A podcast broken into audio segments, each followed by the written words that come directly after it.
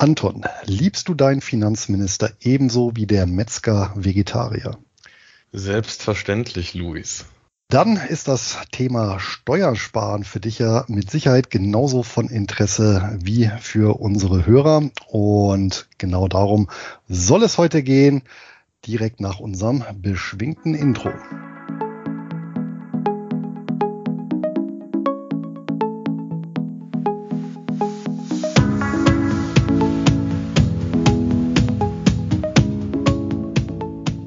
Damit herzlich willkommen zum Einkommensinvestoren Podcast, der Podcast für Dividendensofortrentner und solche, die es werden wollen. Mein Name ist Luis Pazos. Ich betreibe den Finanzblog nur Bares ist Wahres.de rund um das Thema Hochdividendenwerte und ausschüttungsstarke Geldanlagen. Auch von mir herzlich willkommen zu unserem Format. Mein Name ist Anton Kneupel und ich betreibe den YouTube-Kanal Devi Dividende, auf dem ich regelmäßig Beiträge für einkommensorientierte Anleger veröffentliche. Ja, Luis, wie verlief bei dir die Sommerpause? Hast du überhaupt eine Sommerpause gemacht? Und ja, wie war allgemein dein August? Sehr angenehm. Ich habe tatsächlich eine Sommerpause gemacht, auch vom äh, Bloggen und Podcasten und überhaupt von der Finanzpresse nur das Nötigste, was wirklich sein musste. Also, oder sagen wir besser, Finanzdaten. Und ja, auch das ist ja mal ganz erholsam und äh, gehört dazu.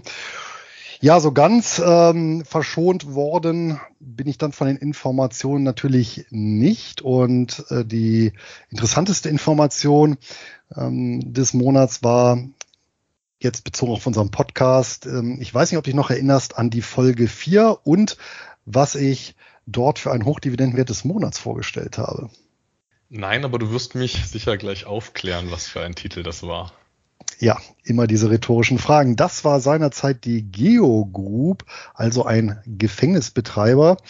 Und ähm, der ist mir jetzt wieder begegnet, ähm, ja, von, von äh, ganz berufener Stelle, denn du wirst ja auch mitbekommen haben, dass kürzlich der Michael Burry, der durch die Weltfinanzkrise bekannt geworden ist, weil er sehr früh erkannt hat, dass der Immobilienmarkt abschmieren wird und damit eben Milliarden verdient hat, der hatte jetzt ähm, ja, reported standardmäßig, was sein Fonds ähm, für Geschäfte getätigt hat. Und also zumindest ist jetzt sechs Wochen her. Ist immer mit Zeitverzug. Und er hat tatsächlich alle Aktien verkauft, ja, in seinem Portfolio, mit Ausnahme der Geo Group. Das heißt also, der Mann ist allgemein äh, short, aber bei Knast ist er long. Ja, das war dann für mich so die Finanznachricht des Monats. Ja, der kulinarische Höhepunkt, da muss ich auch noch mal kurz drauf zu sprechen kommen. Das war in diesem Monat ganz klar bei einem großen traditionellen Treffen mit lieben Freunden oben im Norden. Und das Besondere war, dass wir diesmal tatsächlich einen ja, ehemaligen äh, Grill-Europameister mit an Bord hatten.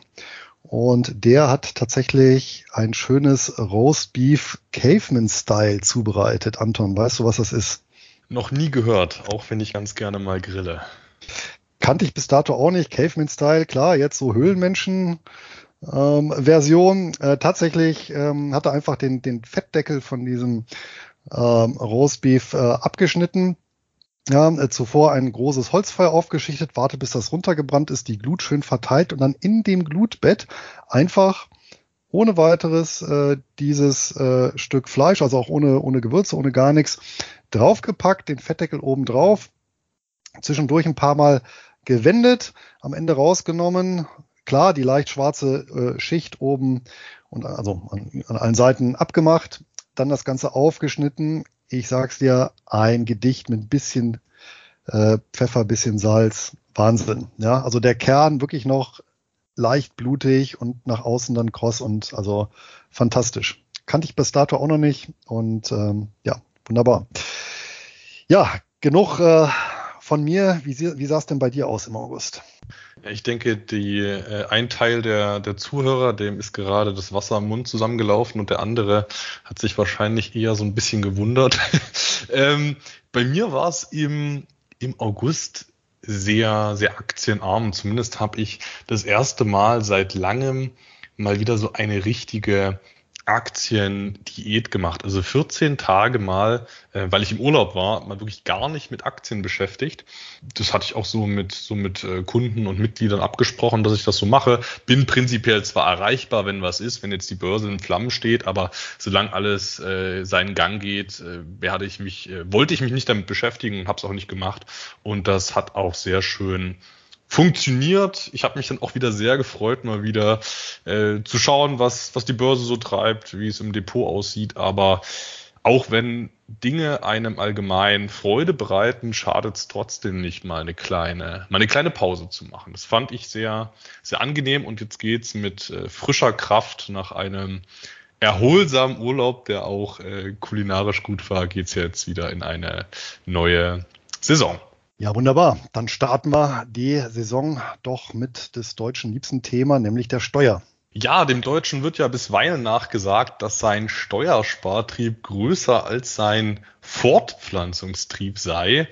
Selbst wenn das nicht ganz stimmt, glauben wir aber trotzdem, dass das Thema der potenziellen Steuerreduktion viele Einkommensinvestoren interessieren dürfte. Deshalb klären wir heute, welche Möglichkeiten grundsätzlich bestehen, die Steuerlast auf Kapitalerträge zu reduzieren.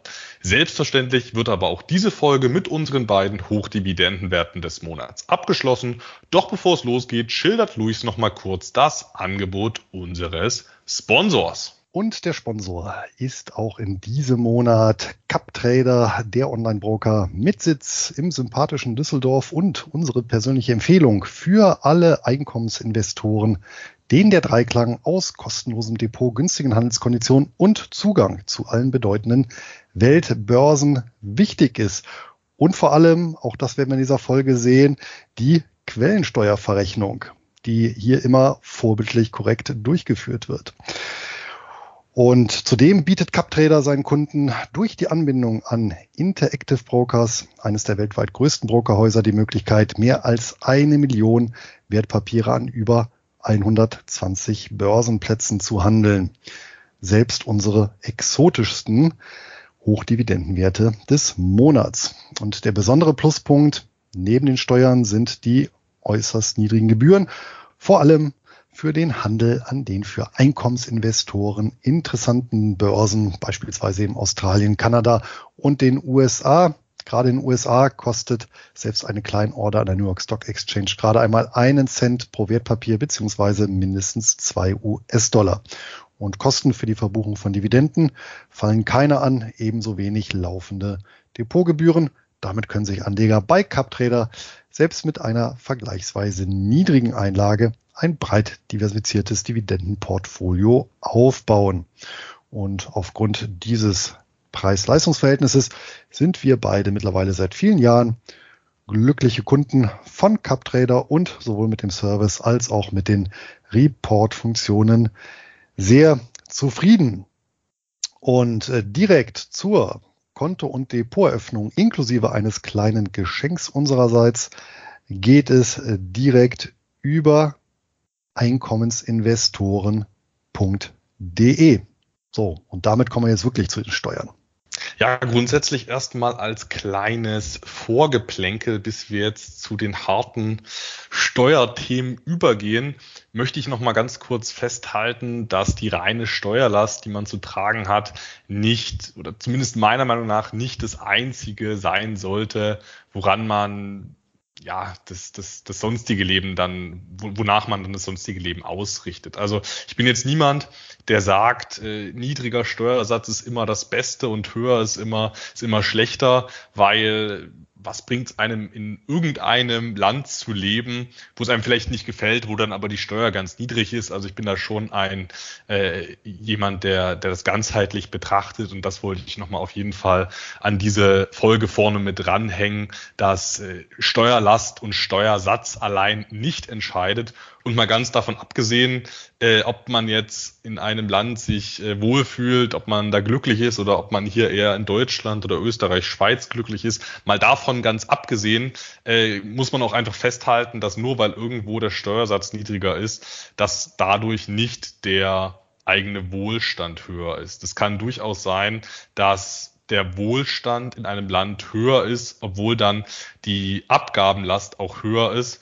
Und das kann vor allem dann der Fall sein, wenn in einem Land äh, die Steuern ganz niedrig sind, aber es keine Schulen gibt oder nur ganz teure Privatschulen. Wenn man äh, ansonsten für alles mögliche Geld bezahlen müsste, was eventuell hier in Deutschland oder in anderen Staaten schon äh, finanziert ist. Also auch rein aus Sicht der Wohlstandsmaximierung heißt nicht automatisch niedrigerer Steuersatz, dass es einem dann da äh, besser geht. Das wollte ich vorwegschießen. Und natürlich sind wir beide auch keine Steuerberater. Heute geht's nur um unsere Erfahrungswerte, um unser Wissen.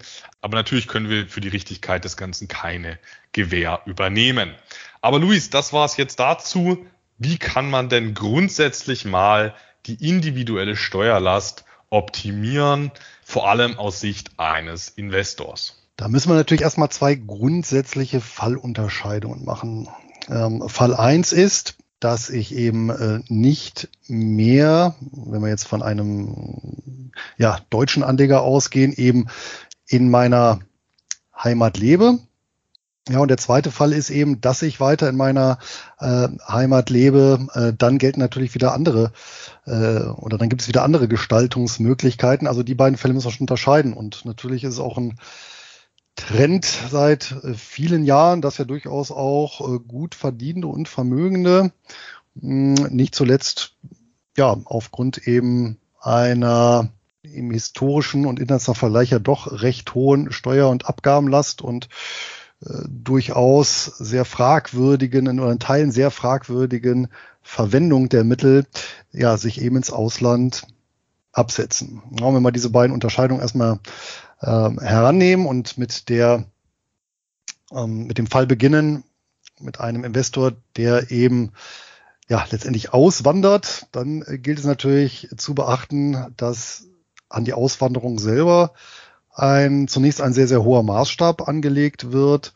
Ähm, sollte, ich weiß nicht, ob du den Fall noch präsent vor Augen hast oder auch so live mitbekommen, oder was heißt live, aber äh, noch so in den Ohren hast, nämlich äh, der äh, Steuerfall Boris Becker, dem wurde ja auch zum Verhängnis nach seinem Umzug aus Monaco, dass er doch, ähm, ich glaube bei Verwandten, ich, ich meine die Schwester wäre es gewesen, genau kann ich noch nicht mehr konstruieren, aber dort halt eben auch noch so eine ein Zimmerchen hatte und das hat dann eben gereicht, um daraus eben einen Wohnsitz bis Aufenthalt aus steuerrechtlicher Sicht zu konstruieren und ja, ihn dann eben vor Gericht zu zerren. Ja, also hier hat er das Modell eben nicht sattelfest konstruiert. Also wer tatsächlich das Land verlassen will, muss das endgültig machen. Ja, ähm, und äh, da gilt natürlich auch, jetzt zumindest meines Wissens nach, äh, dass nicht auch unbedingt diese ja, 180 oder 183 Tage Regel, die es da gibt, äh, greift. Ja, es kommt also nicht darauf an, wie viele Tage ich hier im Land verbringe, sondern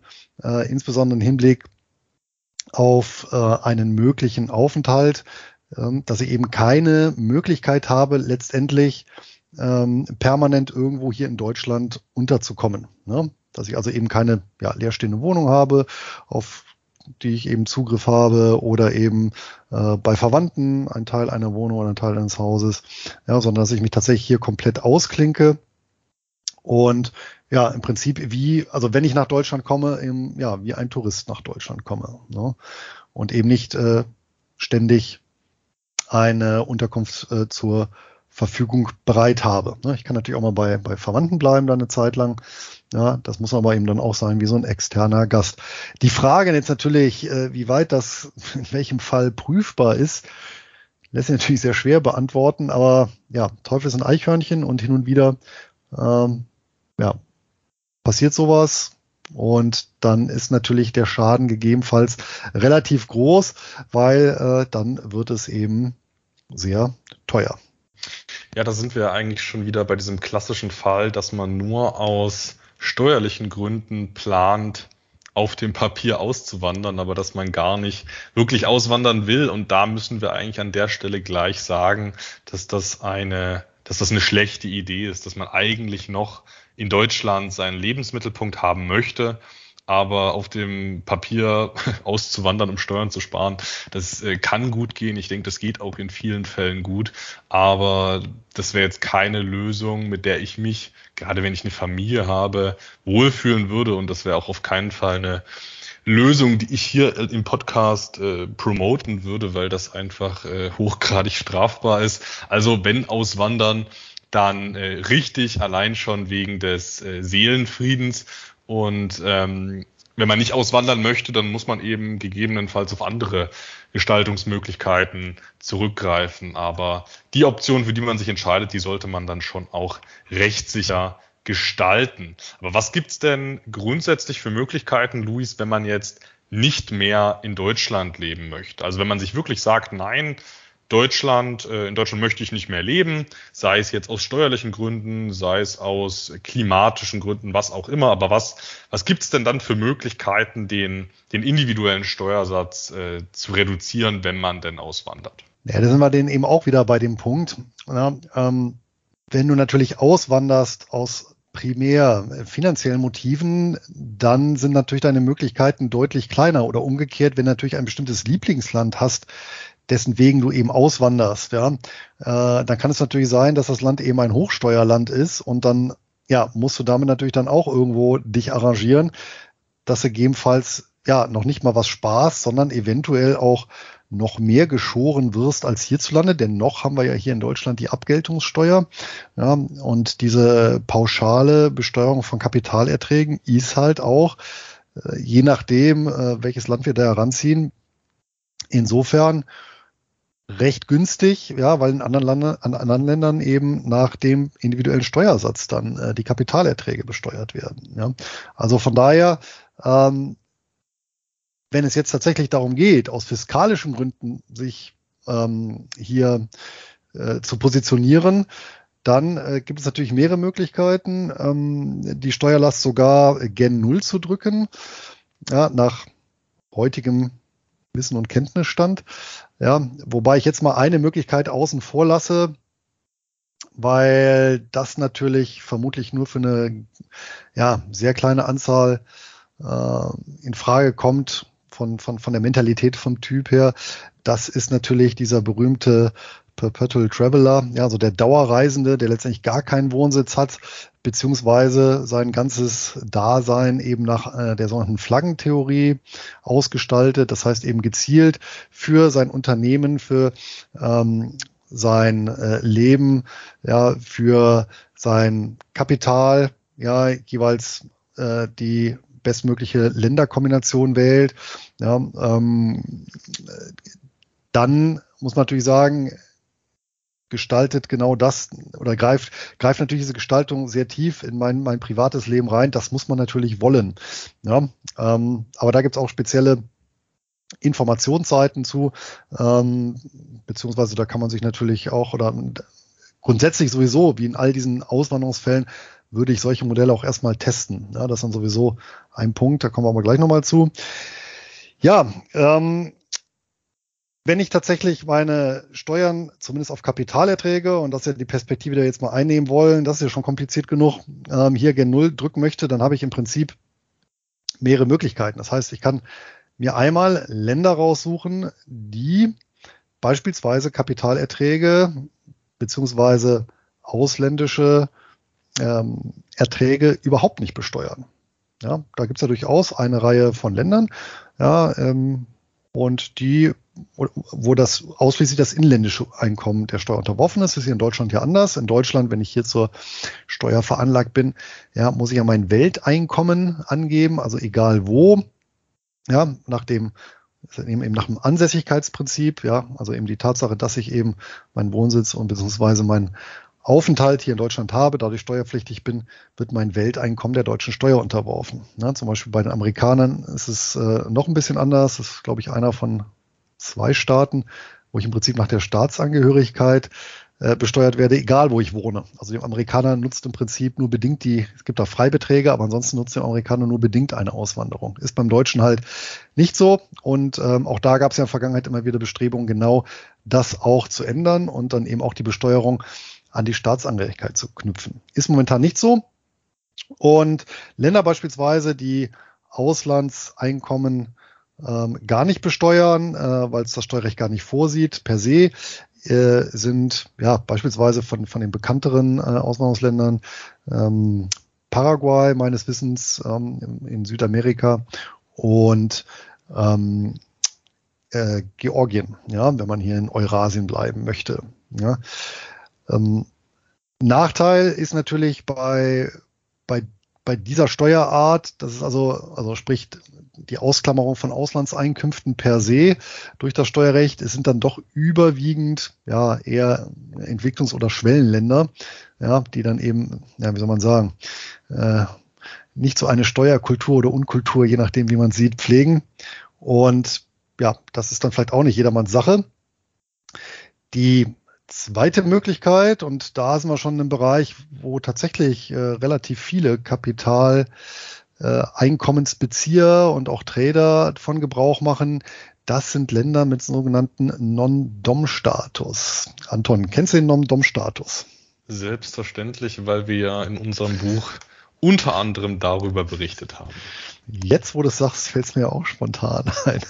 Ja, der Non-Dom-Status, das ist ja schon eine, eine historische Konstante, möchte man sagen. In ja, vom britischen Rechtssystem geprägten Ländern, welches das sind, welche das sind, da kommen wir gleich nochmal zu sprechen, ähm, geht zurück auf eine Gesetzesinitiative im Jahr 1799. Ja, und ähm, wie es eben äh, so ist, wenn ich mich als Großmacht im permanenten Krieg befinde, dann habe ich natürlich auch stets einen relativ hohen Mittelbedarf. Und tatsächlich wurde im Jahr 1799 in England die Einkommensteuer erstmalig eingeführt. Ja, ein ja, veritabler Skandal.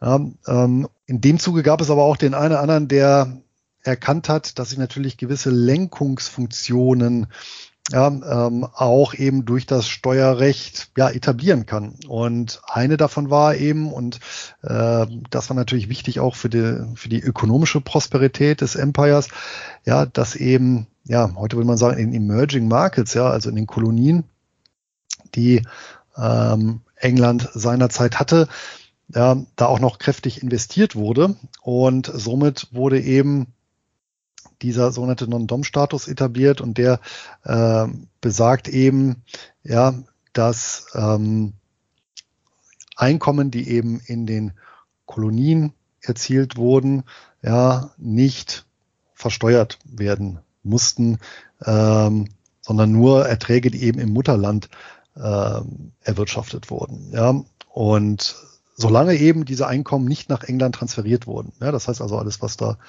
äh, beispielsweise ja dann eben in Indien investiert äh, wurde und äh, die entsprechenden Erträge, solange sie eben in Indien blieben, beziehungsweise nicht nach, nach England äh, kamen, ja, blieben die eben von der Steuer befreit. Und da kann man sich natürlich schon vorstellen, dass es ja, angesichts der Tatsache, dass es dann eben eine Einkommensteuer in England gab, dass natürlich ein hoher Anreiz war, eben in den Kolonien zu investieren. Ja, und dieser Status, ja, der ist bis heute erhalten geblieben äh, in Großbritannien und daneben eben auch in Irland sowie den ehemaligen Kolonien Malta und Zypern. Und das, Anton, ist natürlich dann auch einer der Gründe, warum eben ja viele ähm, Trader beispielsweise auch äh, insbesondere Zypern hier ins Visier genommen haben. Und da wird es ja mittlerweile auch schon eine entsprechende Community. Und äh, ja, bei der Gelegenheit natürlich geht ein Gruß raus an den Kassel-Trader Carsten. Ja. Und genau, und der Hintergrund ist halt auch hier genau derselbe. Das heißt, ähm, also ganz abstrahiert, wenn ich eben nach Zypern ziehe, ja, als Deutscher und äh, hier, dass ich meine Zelte abgebrochen habe, dann bezahle ich tatsächlich auf meine Auslandseinkünfte ähm, von Zypern aus gesehen eben keine Steuern. Das heißt, wenn ich da mein Depot bei äh, eben beispielsweise CapTrader habe und dort meine Dividendeneinnahmen erziele, ja, dann ähm, fällt darauf erstmal keine zypriotische Steuer Steuer an. Ja, ähm, es gibt mittlerweile eine Mini-Abgabe, die, glaube ich, einkommensbezogen erhoben wird, aber das ist so eine Art ja, Umlage für die Sozialversicherung. und bewegt sich im, im ganz niedrigen einstelligen Prozentbereich. Ähm, allerdings ohne, dass ich dann Ansprüche darauf habe, ja, also auf, auf Sozialleistungen. Ja, das ist im Prinzip, ja, wenn man so will, tatsächlich so eine ja, kleine Mini-Steuer, die aber nicht ins Gewicht fällt, zumindest momentan nicht. Ja, das ist dieser Non-Dom-Status. Und dann gibt es eine dritte Möglichkeit, ja, also neben Ländern, die Auslandseinkünfte grundsätzlich nicht besteuern, dann solche mit Non-Dom-Status. Ja, ähm, und da ist beispielsweise Portugal der Vorreiter gewesen hier in Europa, nämlich die haben aufgelegt vor einigen Jahren, Anfang der 2000er, ähm, einen, ja, wie soll man sagen, einen neuen Status ja, für Leute, die in Portugal wohnen, nämlich den Residente Now Habitual, ja, abgekürzt RNH. Und dieses sogenannte RNH-Programm, das steht dann eben für nicht gewöhnliche Ansässige. Ja, und das Ziel dieses Programmes äh, ist es eigentlich, ja, wohlhabende Rentner, muss man schon sagen, eben ins Land äh, zu locken. Und auch hier Lenkungsfunktion Steuer. Ja, ähm, hier ist das Versprechen eben, wer sich in Portugal niederlässt ja, der bekommt eben auch zehn Jahre Steuerfreiheit auf seine Auslandseinkünfte.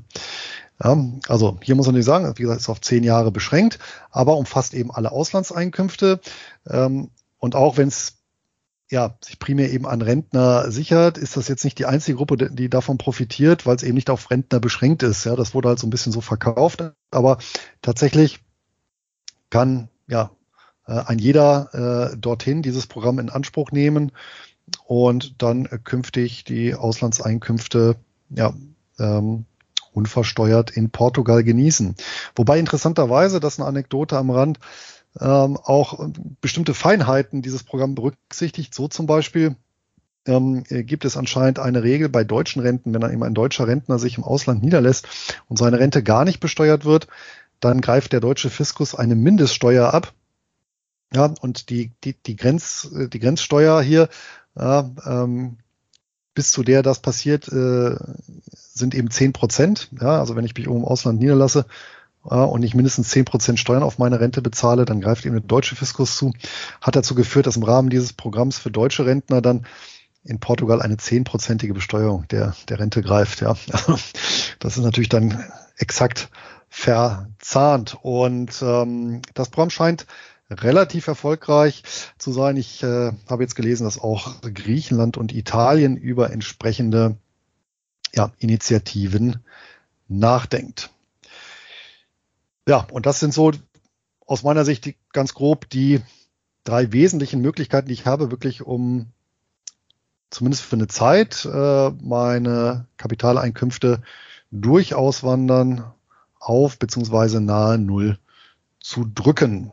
Zumindest auf der Anlegerseite. Jetzt hast du es schon schön angesprochen mit auf oder nahe Null. Und ich finde, das ist ein ganz wichtiger Punkt, dass man auch mal festhält, dass diese Steuer von Null, dass die eigentlich gar nicht so unbedingt sein muss. Also klar ist das irgendwie attraktiv, diese Vorstellung 0% Steuern. In der Praxis wird es ohnehin nie so sein, dass man in einem Land keine Steuern zahlt und wenn es irgendwo 0% Einkommenssteuer gibt oder 0% Kapitalertragssteuer, dann wird man da dann 30% Umsatzsteuer haben. Also das muss man auch mal ganz realistisch sehen. Grundsätzlich kann es aber schon sehr vorteilhaft sein, in Länder mit äh, niedrigerer Steuer auf Dividenden oder ähnliche Einkünfte auszuwandern. Und das muss eben gar nicht unbedingt sein mit 0 oder 5 oder 10 Prozent, sondern es gibt ja auch Nachbarländer wie Polen, die schon mal äh, nur 19 Prozent nehmen, anstatt äh, die, die 25 Prozent plus Solidaritätszuschlag. Und gerade für, für Anleger, die es sowieso ein bisschen, ein bisschen konservativer, ein bisschen christlicher mögen, ähm, da kann Polen meiner Meinung nach eine echte, eine echte Option als, als, als Auswanderungsland sein. Das ist nahe bei Deutschland, man kann ja auch grenznah irgendwo wohnen. Breslau ist eine wunderschöne Stadt beispielsweise, jetzt nicht ganz grenznah, aber gerade bis Dresden sind das, äh, sind das zwei Stunden Autofahrt. Die ist gut ausgebaut, die Autobahn, weiß ich aus eigener Erfahrung. Ähm, Nee, also, also äh, Polen ist, ein, ist, denke ich, ein, ein schönes Auswanderungsland, hat, denke ich, viel zu bieten, äh, attraktive Steuern, die Sachen sind dort alle günstiger, ähm, ja, zumindest, zumindest in weiten Teilen. Und ähm, wer, wer es sowieso ein bisschen konservativ äh, christlich mag, der wird da, denke ich, sehr, sehr glücklich sein. Ist natürlich auch nicht was für jeden, aber das ist auch so ein Punkt, den ich ganz wichtig finde beim, beim Thema Steuersparen, dass man eben auch, wenn man auswandert, dass man dann eben sich auch wirklich mit dem, mit dem Land, in was es geht, äh, in was man zieht, dass man sich doch damit dann irgendwo an der Stelle verbunden fühlt, weil Auswandern nur aus Steuergründen rein aufgrund des Steuersatzes, das wird einen langfristig nicht glücklich machen. Wenn man aber beispielsweise ähm, sagt, es wird einem hier in Deutschland ein bisschen zu äh, was auch immer, äh, progressiv, wie man es auch immer nennen möchte. Und man mag es lieber ein bisschen, äh, bisschen konservativer, dazu noch ähm, ein angenehmes Steuersystem.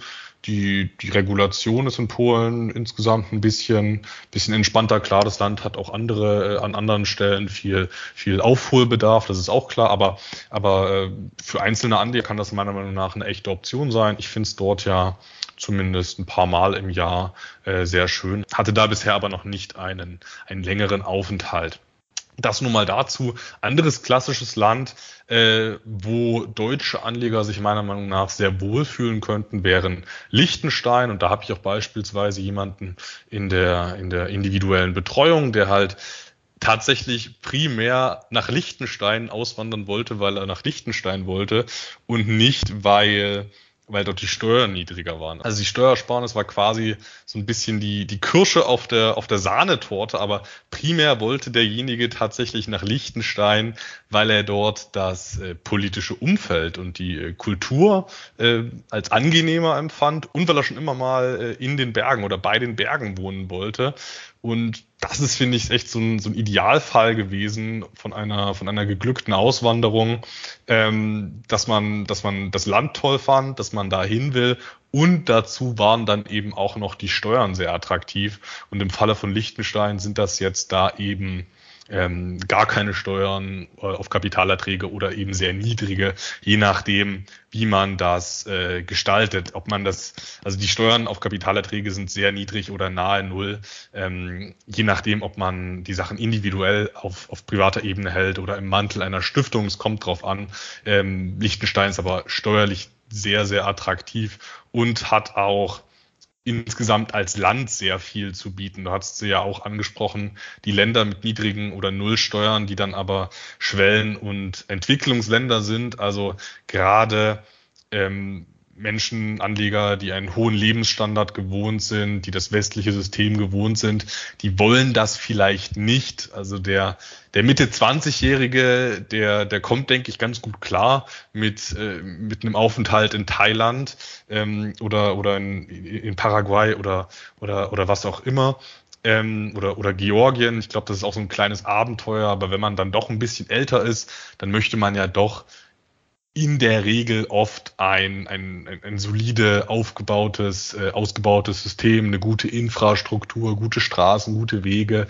Ähm, heißt jetzt nicht, dass es das in keinem dieser Länder gibt, aber in Liechtenstein gerade wird man schon eine sehr, sehr gute Infrastruktur vorfinden und dass es äh, Anleger dahin zieht, kann ich absolut nachvollziehen.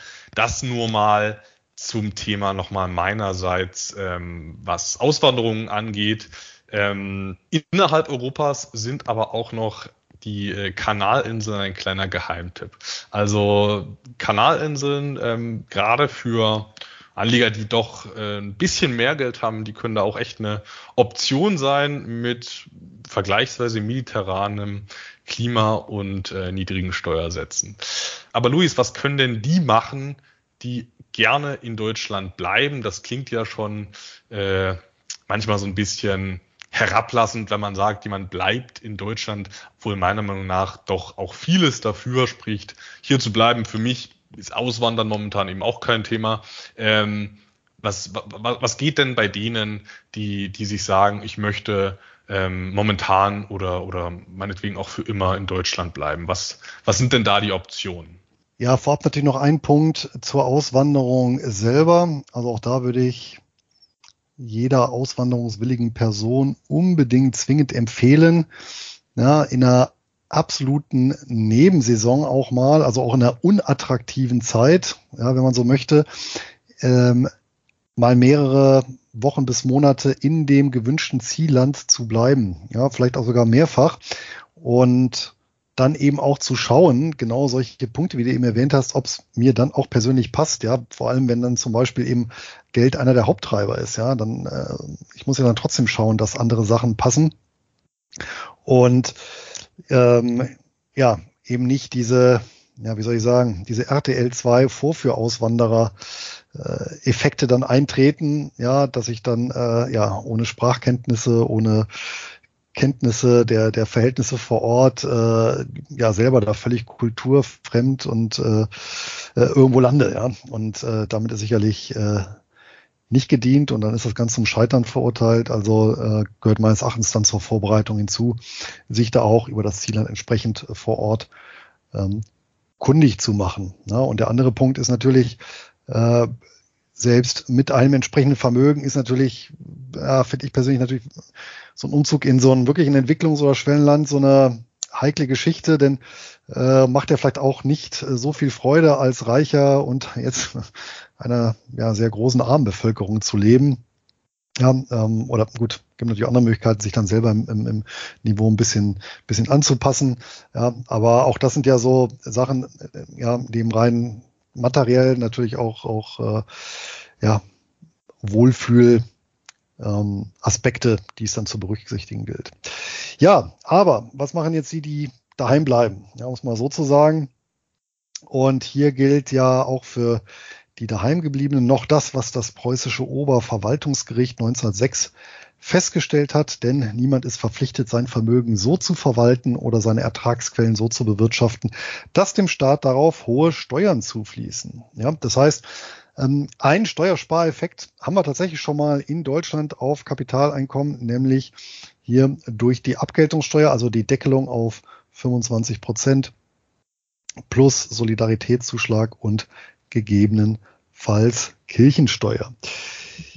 Ja, wenn ich diesen ähm, Bereich oder wenn ich diesen ähm, Block weiter abschmelzen möchte, dann habe ich auch hier natürlich im Inland einige Möglichkeiten. Ja, eine sehr spezielle wäre es natürlich hier zumindest im Rahmen einer Steuerstundung für Einkommensinvestoren auf Wertpapiere äh, zu setzen, insbesondere aus dem US-amerikanischen Raum, die eben einen höhen, hohen Return of Capital ausweisen, also quasi einen steuerfreien ähm, Rückzahlungsanteil.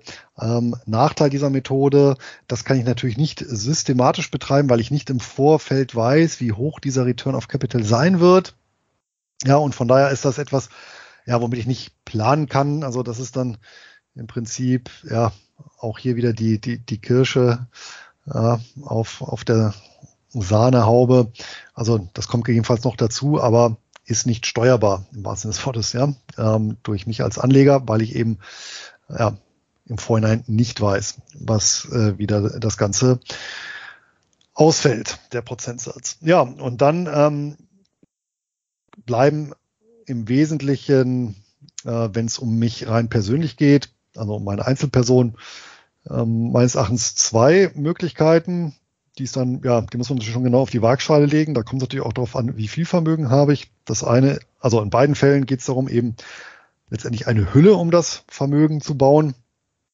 In dem einen Fall ähm, ist die Hülle dann eine Gesellschaft.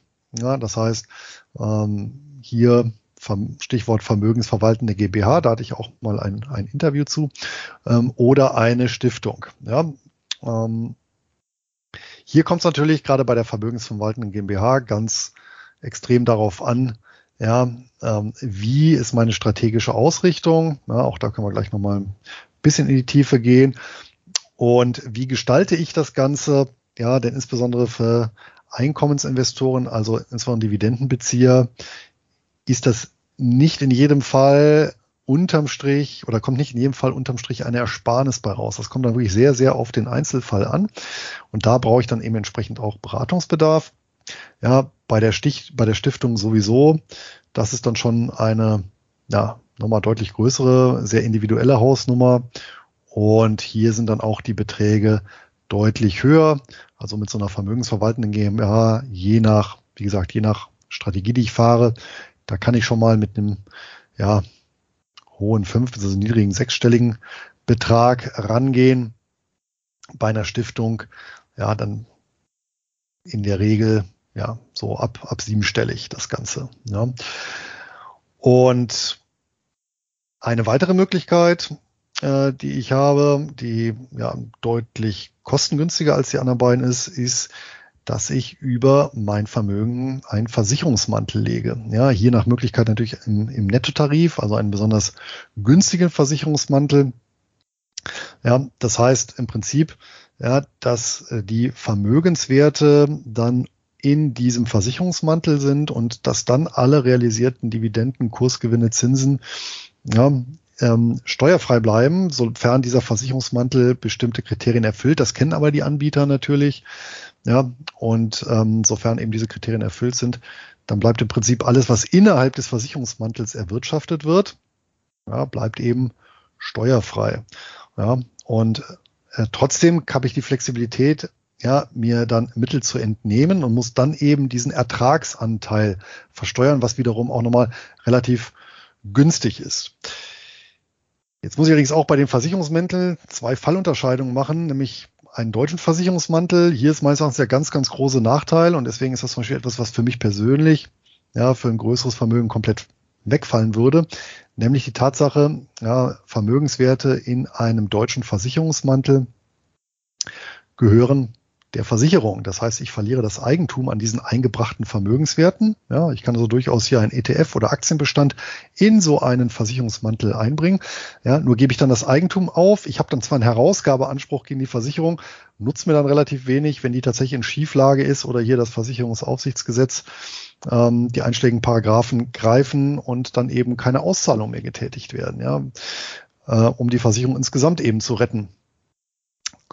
Die Alternative wäre hier tatsächlich beispielsweise, und hier sind wir wieder in Liechtenstein, nämlich eine Liechtensteiner Versicherungspolice, denn im liechtensteinischen Versicherungsrecht ist es so, dass derjenige, der Vermögenswerte in eine Versicherung, in einen Versicherungsmantel einbringt, weiterhin Eigentümer dieser Werte bleibt. Das heißt auch eine Pleite der Versicherung, ja, im schlimmsten Fall, ja, ähm, übersteht eben so ein Vermögen, äh, das mir dann wieder zufällt. Ja, das ist so die, die äh, kleinere Lösung ähm, mit den Versicherungsmänteln lohnt sich bei deutschen Versicherungsmänteln schon ab Kleinbeträgen. Da gibt's ja sogar mittlerweile äh, gezielt auch Versicherungen, das Mäntel äh, mit, mit kombiniert mit ETF-Sparplänen zum Vermögensaufbau, eine Lichtensteiner Police. Ich denke mal auch hier, ja, aufgrund der doch höheren Kosten, das lassen sich die Lichtensteiner natürlich bezahlen. Ähm, eher dann auch ab ja, fünf, sechsstelligen Summen. Und ein Nachteil haben natürlich die Versicherungsmäntel ähm, meines Wissens, nämlich ich kann dort tatsächlich ausschließlich äh, börsennotierte Wertpapiere einbringen.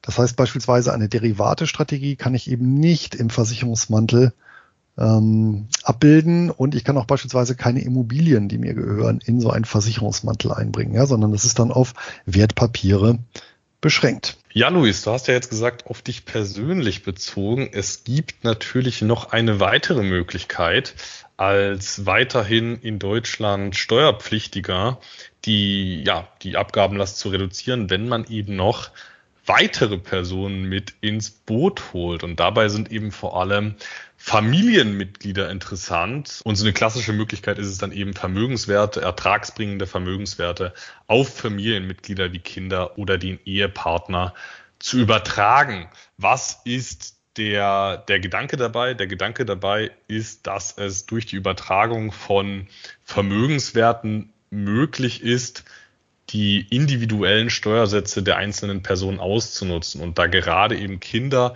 häufig keine oder nur sehr niedrige Einnahmen erzielen, kann das lukrativ sein, zumindest in einem gewissen Umfang Vermögenswerte zu übertragen, weil dann individuell oft niedrigere Steuersätze Anwendung finden. Im Falle privat versicherter Kinder beispielsweise kann man da relativ viel machen. Da äh, kann man das eben so weit optimieren, wie es in Bezug auf den individuellen Steuersatz sinnvoll ist. Natürlich muss man sich dann gegen die Pauschalbesteuerung und für die individuelle Besteuerung nach äh, günstiger Prüfung entscheiden. Bei, bei Privatversicherten geht da relativ viel. Aufpassen muss man bei gesetzlich Krankenversicherten. Da gibt's Freibeträge, die nicht überschritten werden dürfen, weil sonst für, für entsprechende Familienmitglieder Krankenversicherungsbeiträge anfallen und die fressen dann die äh, entsprechenden Steuervorteile sehr schnell auf. Momentan im Jahr 2022 liegt der Freibetrag für kostenfrei in der GKV Mitversicherte bei 470 Euro im Monat. Wenn man mal 6% Rendite pro Jahr annimmt, könnte man gut 90.000 Euro pro Kind übertragen und würde dann damit komplett Steuer- und GKV bleiben in Bezug auf die Erträge, die diese 90.000 Euro erwirtschaften. Wenn man schon zwei Kinder hätte oder, oder drei, dann wären das knapp 1000 beziehungsweise knapp 1500 Euro pro Monat, die man steuerfrei äh, zumindest mal als Familie vereinnahmen äh, könnte. Vorteil des Ganzen ist, dass es relativ einfach umsetzbar und trotzdem sehr effektiv ist. Also im Vergleich zu Stiftungskonstrukten, Auswanderungen, Perpetual Traveler, verschiedenen Wohnsitzen und so weiter. Im Vergleich dazu ist diese Variante der Vermögensübertragung sehr einfach und trotzdem effektiv. Und ähm, wenn man sagt, man hat selber noch einen, einen großen Teil des Vermögens, da besteuert man die Erträge pauschal nach 25 Prozent plus Soli und ein kleiner Teil liegt bei den bei, bei, bei Familienmitgliedern, dann kann man insgesamt schon ähm, den, den effektiven Gesamtsteuersatz nennenswert äh, reduzieren, je nachdem, wie viel Vermögen man dann ansonsten noch hat und wie viele Erträge man ansonsten noch erzielt, kann das dann ähm, sein, dass man den Steuersatz auf 22, 23, 21, 20, 19, je nachdem eben reduziert, aber das, da kommt schon was bei rum. Nachteil, und das muss man jetzt eben wirklich so benennen, wie es ist, das Vermögen gehört dann äh, rein rechtlich und auch praktisch dem entsprechenden Familienmitglied. Und das kann auch äh, nicht einfach rückabgewickelt werden. Das wäre tatsächlich eine, da, da, da greift das Sprichwort, geschenkt ist geschenkt, wiederholen ist gestohlen. Ähm, man kann nicht einfach aus steuerlichen Gründen äh, Gelder auf, auf den Mann, auf die Frau, äh, auf, auf die entsprechenden Kinder übertragen und sobald sie dann 18 sind, die Gelder einfach zurücküberweisen von deren Depots, von deren separaten Depots. Ähm, das wäre so nicht okay. Man kann die Gelder verschenken, ähm, möglicherweise auch mit dem Hintergedanken, dass das Gesamt als Familie Steuern spart, aber man darf nicht erwarten, dass das unbedingt zurückkommt. Potenziell könnte es natürlich sein, dass man sich als Familie sehr gut versteht und dass das Kind dann mal irgendwann mit 25 sagt, ähm, das war aber sehr nett hier, ähm, ich schenke dir das Geld zurück, das kann man machen. Da gibt es ja entsprechende Freibeträge, was da möglich ist. Ähm, das ist aber eben alles rechtlich sehr, sehr vage. Also ob man sein Geld dann wiederbekommt, das ist äh, Glückssache und äh, von daher, wenn man das macht, dann nur, wenn man tatsächlich drauf verzichten könnte. Und man kann auch nicht einfach ähm, Gelder, Gelder investieren auf den Namen der Kinder und dann die Dividenden äh, für seine eigenen Privatausgaben nutzen. Das ist, das machen wahrscheinlich viele, das gibt's wahrscheinlich oft, ist aber rein rechtlich ähm, ja schon schon grenzwertig. Und da muss man, da muss man äh, aufpassen, wie man das gestaltet, weil man sonst eben aus einem aus einem ja rechtlich einwandfreien Bereich schnell in einen Graubereich bis hin zur bis hin zur Straftat gerät. Ähm, ganz oft im Steuerrecht ist es natürlich auch, auch äh, Auslegungssache und es kommt auf die Gesamtheit der, der Verhältnisse an. Man sollte sich da aber ganz genau informieren, wie man das, äh, wie man das strickt, auch gegebenenfalls mal Rücksprache halten mit einem entsprechenden Steuerberater oder Anwalt, dass man sich da in einem ähm, sicheren Bereich bewegt und grundsätzlich, ich finde dieses Vorgehen für in Deutschland weiterhin lebende interessant, wenn man ohnehin plant, den Kindern früher oder später Geld zu schenken, sei es jetzt für, für äh, die Ausbildungskosten. Gibt es ja auch, dass beispielsweise vermögende Privatanleger sagen, hier Kind, äh, hast du 100.000 Euro, ähm, kriegst du zum kriegst du zum 18. Geburtstag und dann ähm, das ist dein Budget für die Ausbildung und für dein Studium und wenn es alle ist, dann ist es halt alle. Ähm, das kann sich jetzt wahrscheinlich nicht jede Familie leisten, aber da gibt's schon, äh, habe ich jetzt schon äh, des öfteren mal gehört, dass so vorgegangen wurde und wenn man ohnehin an solche Fälle denkt, dass man Vermögensübertragungen früher oder später plant oder wenn man vielleicht auch ein kleines Erbe vorziehen will.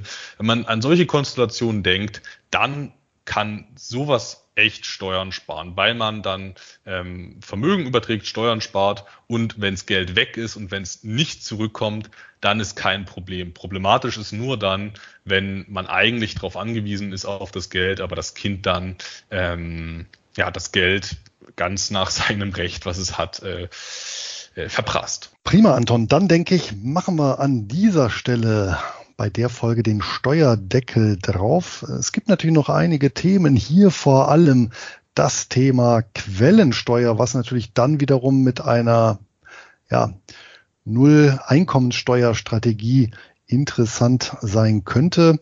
Und ich denke, Anton, das verlagern wir auf eine der kommenden Folgen und gehen über zu den Hochdividendenwerten des Monats. Und ich bin schon ganz gespannt, Anton, was hast du uns denn Feines mitgebracht? Ja, das Thema Quellensteuer, das lässt sich nicht in fünf Minuten abhaken. Deswegen dazu gern nochmal eine separate Folge. Aber jetzt zu meinem HDWDM. Luis, ich weiß gar nicht mehr genau, wie wir im Nachgespräch zur letzten Folge auf die Stadt Burg bei Magdeburg gekommen sind, aber wir haben beide festgestellt, dass wir eher gemischte Gefühle mit Burg verbunden haben, beziehungsweise nach wie vor verbinden. Ich habe tatsächlich exakt zwei Berührungspunkte mit der Stadt Burg und beide haben mit Kriminalität beziehungsweise Kriminalitätsbekämpfung zu tun. Zum einen arbeitet meine Freundin in Burg bei der Kriminalpolizei, also versucht dort die äh, Kriminalität äh, zu äh, bekämpfen.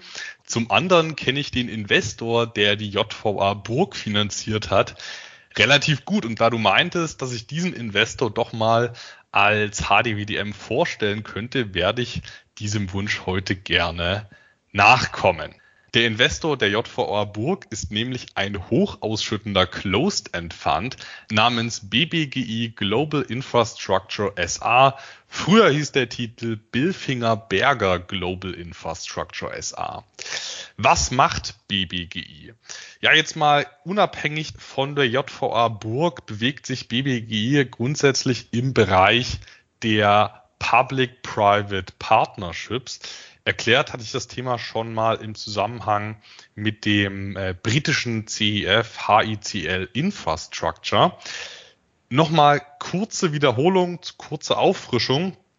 Public-Private Partnerships sind am Ende ja, wie es auch schon der Name sagt, Zusammenarbeiten zwischen der öffentlichen Hand und privaten Investoren, um in der Regel Infrastrukturprojekte umzusetzen. Und da geht es eben nicht nur um die Finanzierung, sondern auch um die Planung und Umsetzung und hinterher auch die äh, wirtschaftliche äh, Betreuung des Betriebs, dass das Ganze sinnvoll sein kann. Ähm, eben nicht die öffentliche Hand alles über, übernehmen zu lassen, sondern private Investoren das Risiko der Fertigstellung und das Risiko der Kosten äh, tragen zu lassen. Das hat, denke ich, äh, das haben, denke ich, Projekte wie der, wie der BER oder äh, Stuttgart 21 gezeigt. Also äh, auch, auch nach den äh, Gewinnen, die entsprechende äh, Privatinvestoren da erwirtschaften, sind diese in der Regel eben doch häufig äh, günstiger als die öffentliche Hand. Deswegen greift äh, vor allem die angelsächsische Welt sehr gerne auf solche äh, Public-Private Partnerships äh, zurück, weil damit eben in der Regel am kosteneffizientesten öffentliche Infrastruktur bereitgestellt werden kann. Und so entsteht am Ende eine schöne Win-Win-Situation. Äh, private Investoren haben relativ sichere, äh, kalkulierbare Investments. Die öffentliche Hand hat äh, keine zusätzliche Verschuldung, sondern eben laufende, laufende Ausgaben. Bilanziell ist das für die öffentliche Hand super öffentliche Hand hat kalkulierbare Kosten, weil das Kostenrisiko von den Investoren getragen wird. Also eine, eine wirklich schöne Sache, die mittlerweile auch zunehmend in Deutschland ähm, Fuß fasst, bisher noch äh, sporadisch, aber das kommt äh, zunehmend auch hierher. Also ganz simpel runtergebrochen könnte man jetzt sagen, BBGI finanziert Infrastruktur, Dritte bauen, wieder Dritte betreiben das Ganze und die öffentliche Hand bezahlt dann laufend Miete. In Deutschland besitzt man neben der JVA Burg, die europaweit eine der modernsten und sichersten Justizvollzugsanstalten ist, unter anderem auch Schulen in Frankfurt, Köln und Rodenkirchen. Man besitzt ein Verwaltungsgebäude in Unna sowie eine Kaserne der Bundeswehr in München. Vor kurzem hat man auch einen 49-prozentigen Anteil am Abschnitt der A7 zwischen Bordesholm und Hamburg erworben.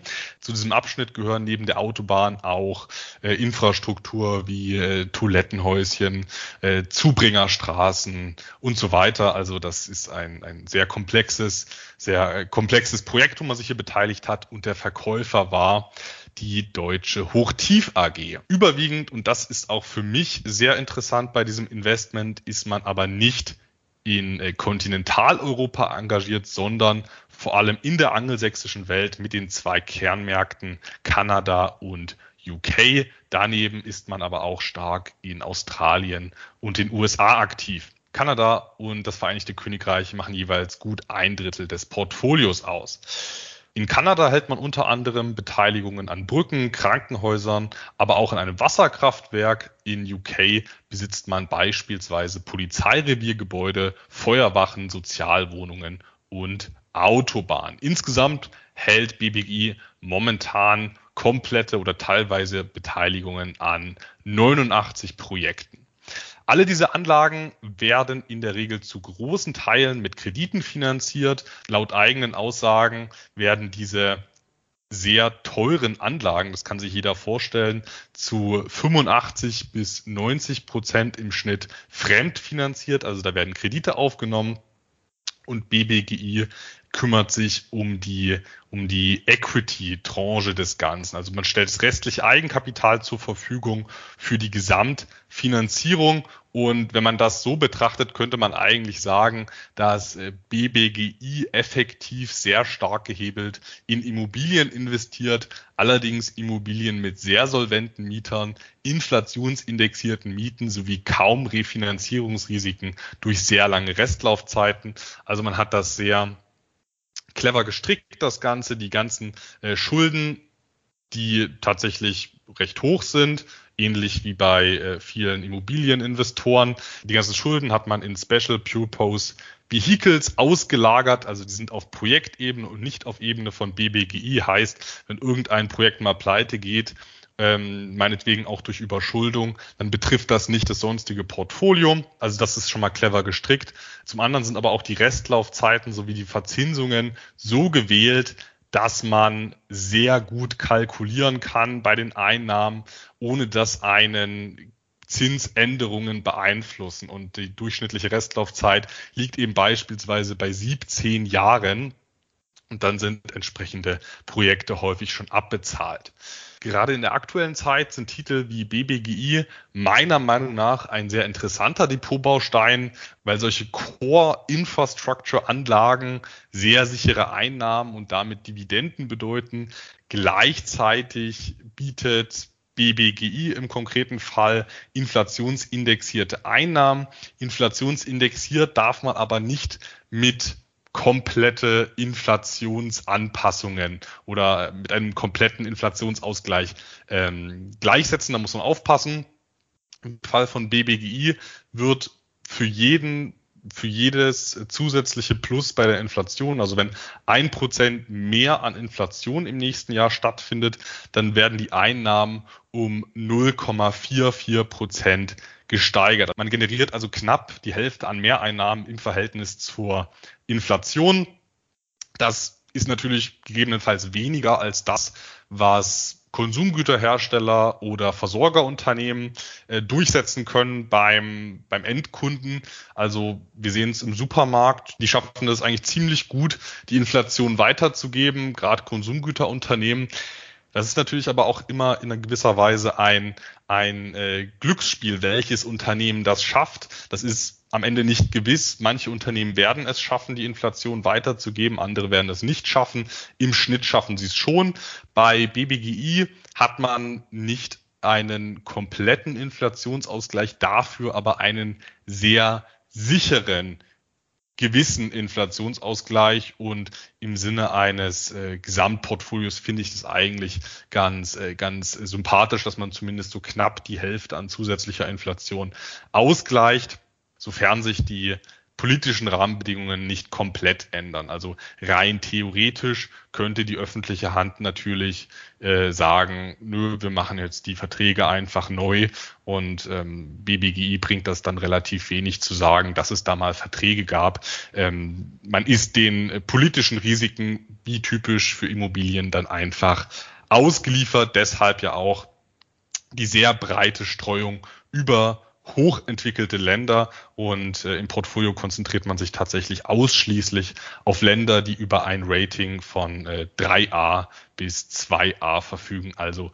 bei den politischen Risiken ist man hier schon in den Staaten unterwegs, wo sich das Ganze sehr in Grenzen hält. BBGI wurde 2011 als CIF mit Domizil in Luxemburg aufgelegt und das bei einem momentanen Bruttovermögen von 1,01 Milliarden Pfund. Also das ist hier alles andere als ein kleiner Fonds. Wenn wir überlegen, was da noch an Fremdkapital auf, auf Projektebene dahinter steht, da kann man sich vorstellen, wie milliardenschwer dieses gesamte Investmentvermögen ist, wovon wir hier reden. Börsenwert liegt momentan bei 1,15 Milliarden Pfund und das bei einem Nettoinventarwert von ebenfalls 1,01 Milliarden Pfund. Auf Fondsebene keine Schulden. Aus dem Unterschied zwischen Nettoinventarwert und Börsenwert ergibt sich hier leider momentan ein gut 13-prozentiger Aufschlag, ein Agio. Hier gab es dann tatsächlich auch die rote Bewertung in der, in der Cash-Ampel weil so ein Agio in meiner Strategie einfach nicht zulässig wäre. Die Kostenquote, die ist wiederum extrem günstig mit 0,86 Prozent. Das ist die äh, günstigste Kostenquote in diesem Bereich. Also es gibt ja einige Konkurrenten wie HICL oder International Public Partnerships. Das ist hier die günstigste. Ausgeschüttet wird zweimal im Jahr, einmal im Februar und einmal im September. Die Barrendite beläuft sich auch durch den Aufschlag reduziert momentan auf nur 4,5 Prozent, jetzt mal in Anführungszeichen. Die Ausschüttungsquote ist dafür aber auch sehr moderat. In Bezug auf den Cashflow liegt die nur bei 75 Prozent, heißt im Falle einer Vollausschüttung läge die Barrendite nochmal deutlich höher. Heißt umgekehrt natürlich auch, da ist noch, ohne dass wir jetzt mal von äh, Einnahmensteigerungen oder Inflations ausgleichenden Effekten ausgehen. Da ist noch ganz schön viel Spielraum bei der Dividende, bei der Ausschüttung. Entsprechend der gesamten Aufstellung des Fonds konnte man in den letzten Jahren auch kontinuierlich die Zahlungen steigern. Seit Auflage wurden die Dividenden, die Zahlungen jedes Jahr angehoben mit einer Dynamik in den letzten fünf Jahren von 3,2 Prozent im Schnitt pro Jahr. Also in den letzten Jahren konnte man oberhalb des Inflationsniveaus die Zahlungen anheben. Die Kursentwicklung war genauso wie die Zahlungsentwicklung sehr positiv und auch sehr unvolatil. Der Maximalverlust liegt bei nur 17 Prozent im Shutdown Crash. Also der sehr defensive Charakter dieses CEFs zeigt sich auch im Kursverlauf auf NAV-Sicht sieht das Ganze noch deutlich unspektakulärer aus. Da hat man das Ganze kaum gesehen. Und da muss man auch ganz klar dazu sagen, dieser maximale Kursverlust, der war ja ausgehend von einer Überbewertung. Und in Summe sind das dann auf der Cash-Ampel neun von zehn goldene Eier liegende Gänse und wer in BBGI jetzt oder zu einem günstigeren Zeitpunkt investieren möchte, der kann das auch über das sehr schöne Kürzel BBGI an der LSE. Und jetzt, Luis, bin ich schon ganz gespannt, was du uns heute mitgebracht hast. Anton, erstmal bin ich ja fasziniert wieder von deinem Wert. Ja. Ein Gefängnis in Burg ja, wird von einem Luxemburger Vehikel, das in Pfund notiert ist, ja letztendlich bewirtschaftet. Wahnsinn.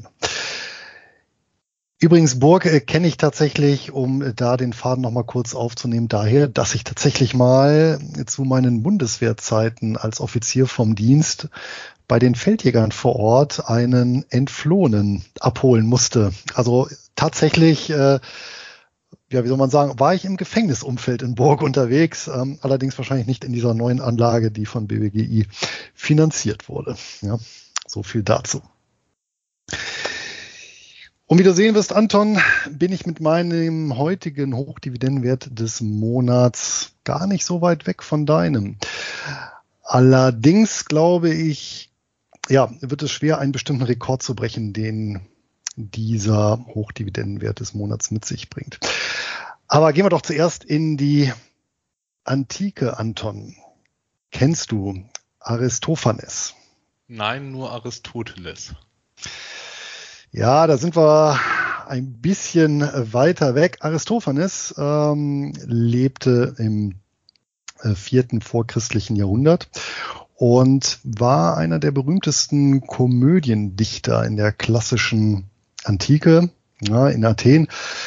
Ähm, am bekanntesten dürfte sein Stück äh, Lysistrata sein. Da hast du vielleicht schon mal was von gehört. Da geht es tatsächlich so um den Peloponnesischen Krieg. Ne? Die Athener und Sparta bekämpfen sich und dann schließen sich die Frauen der beiden Städte äh, zusammen und äh, verweigern sich fortan ihren Männern, gehen also quasi in den Streik und können damit den Krieg beenden. Ja, wenn es immer so einfach wäre, das wäre tatsächlich eine interessante Perspektive. Nein, aber heute möchte ich auf ein anderes lesenswertes Werk von ihm eingehen, zumindest ganz kurz, nämlich die Weiber Vollversammlung. Ja, ein wirklich extrem faszinierendes Werk. Warum?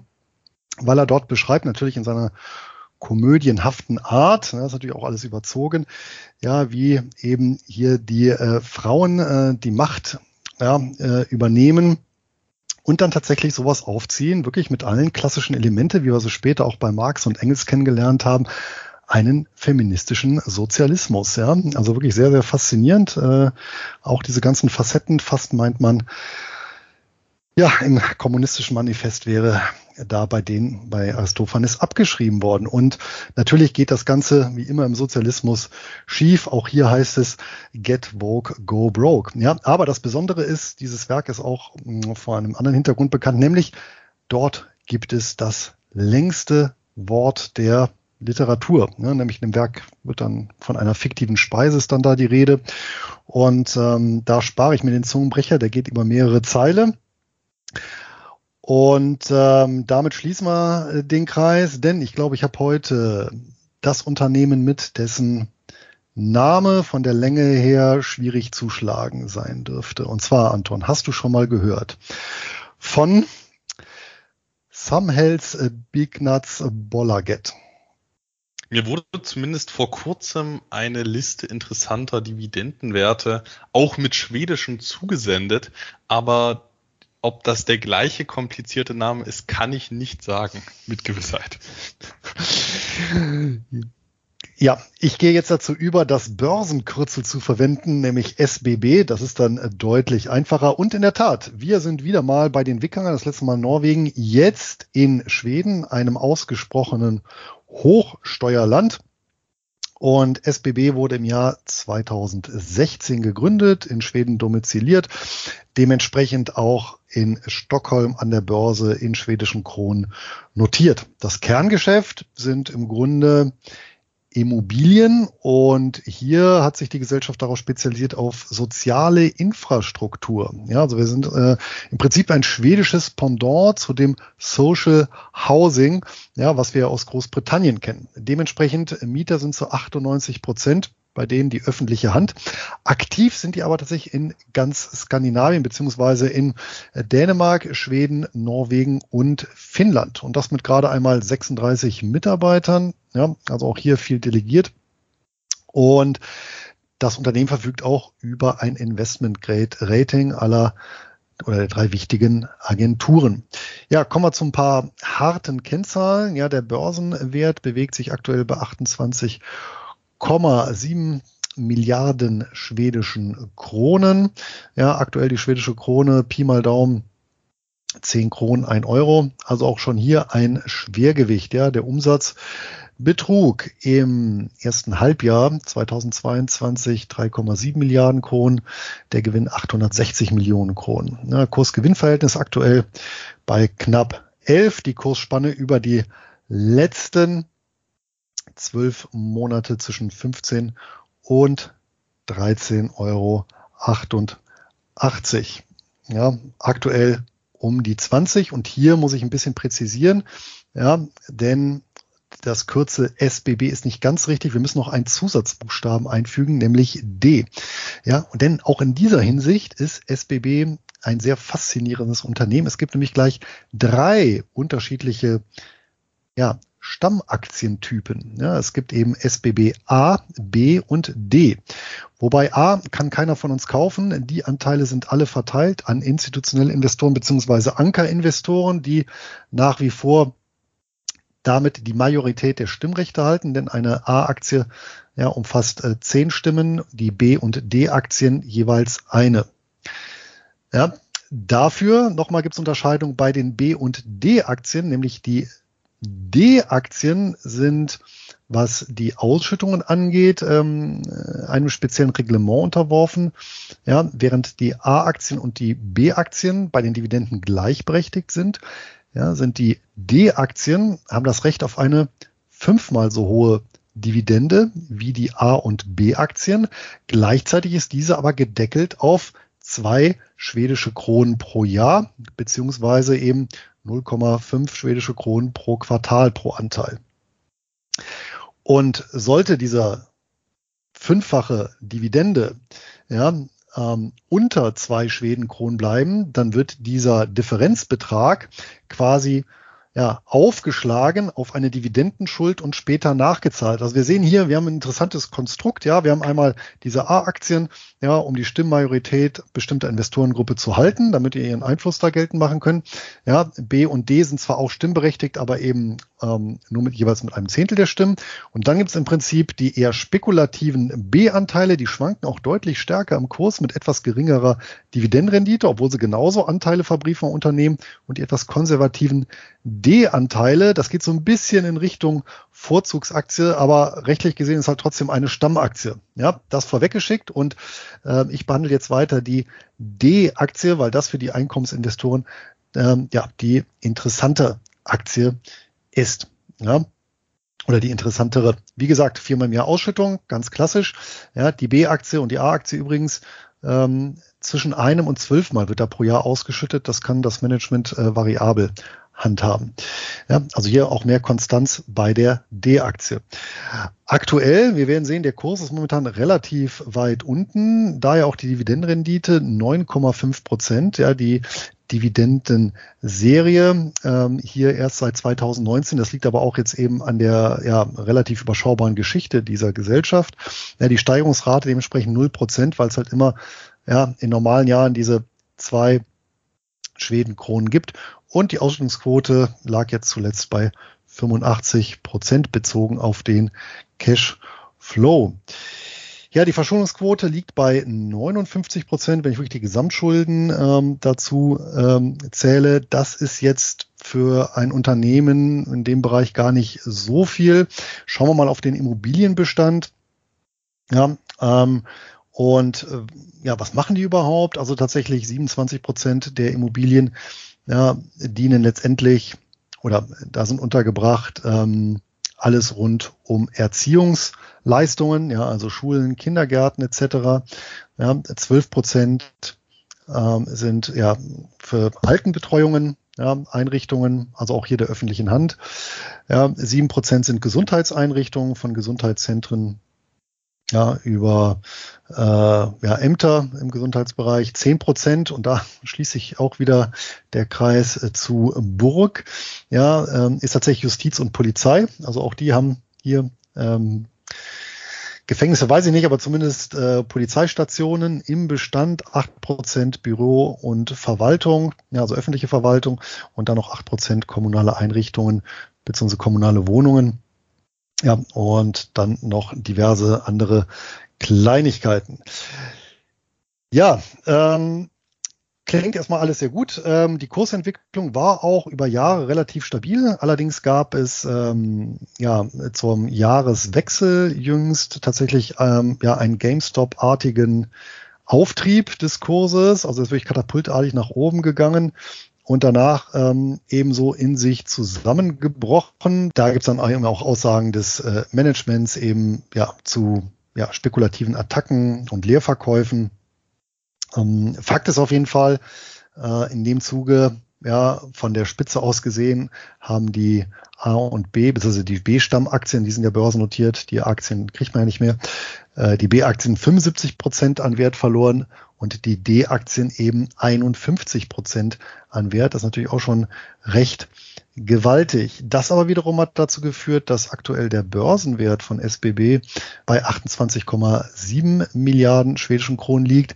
Ja, das Eigenkapital in der Bilanz Stichtag 30.06.2022 jedoch bei 79 Milliarden schwedischen Kronen. Also hier deutlich mehr als das Doppelte und dementsprechend ja, kann man in Kombination auch mit der hohen Dividendenrendite natürlich auch drüber spekulieren, ja, ob das jetzt nicht übertrieben ist in die Richtung nach unten und dementsprechend äh, das Ganze nicht ein interessantes Investment aus Einkommensinvestorensicht darstellt.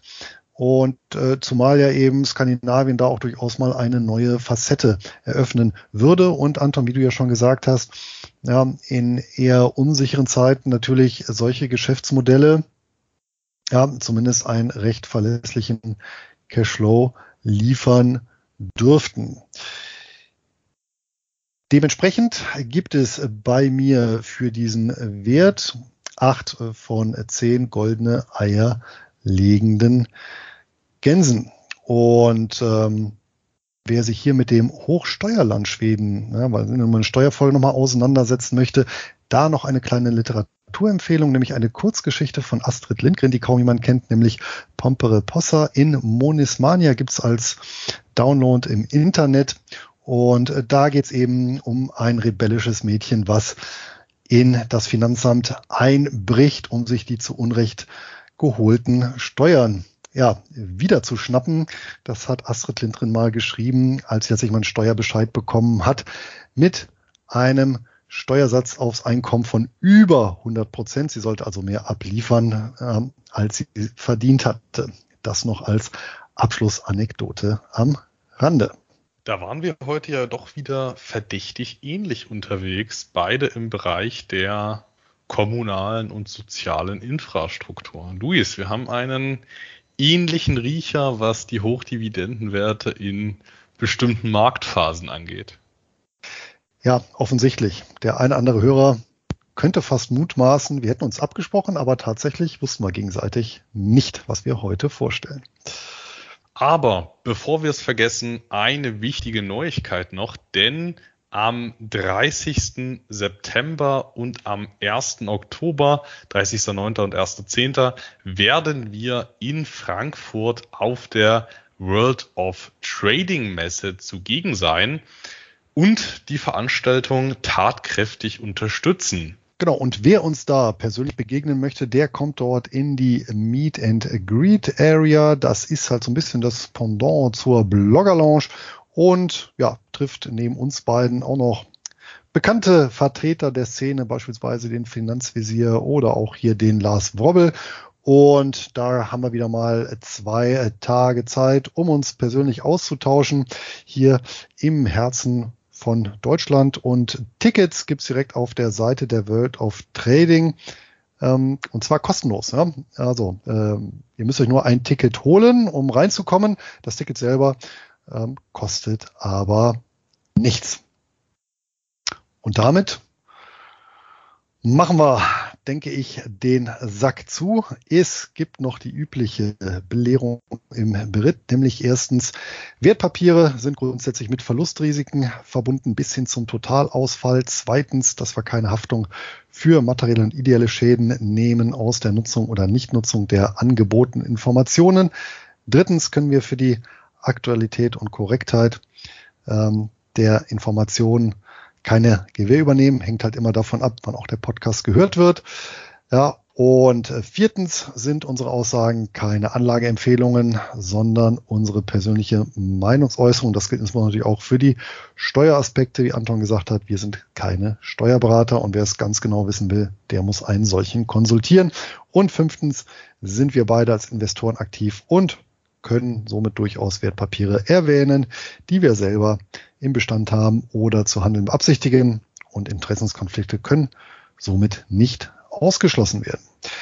Und wenn ihr jetzt noch Fragen, Sorgen, Nöte oder Verbesserungsvorschläge habt, dann schreibt uns am besten direkt als Kommentar unter diese Podcast-Folge oder per E-Mail an Einkommensinvestoren at nurbaresiswahres.de. Gerne auch Themenvorschläge für kommende Podcast-Folgen. Und wer keine Folge mehr verpassen möchte, kann den Einkommensinvestoren Podcast direkt abonnieren über alle bekannten Kanäle ja, oder uns entsprechend folgen.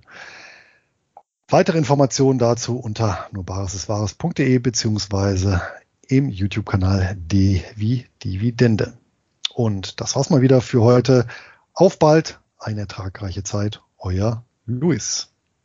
Ja, und ich freue mich auf jeden, der zur World of Trading nach Frankfurt kommt. Bei der Invest war das schon ein richtig schöner Austausch mit den Anlegern, mit den Zuhörern.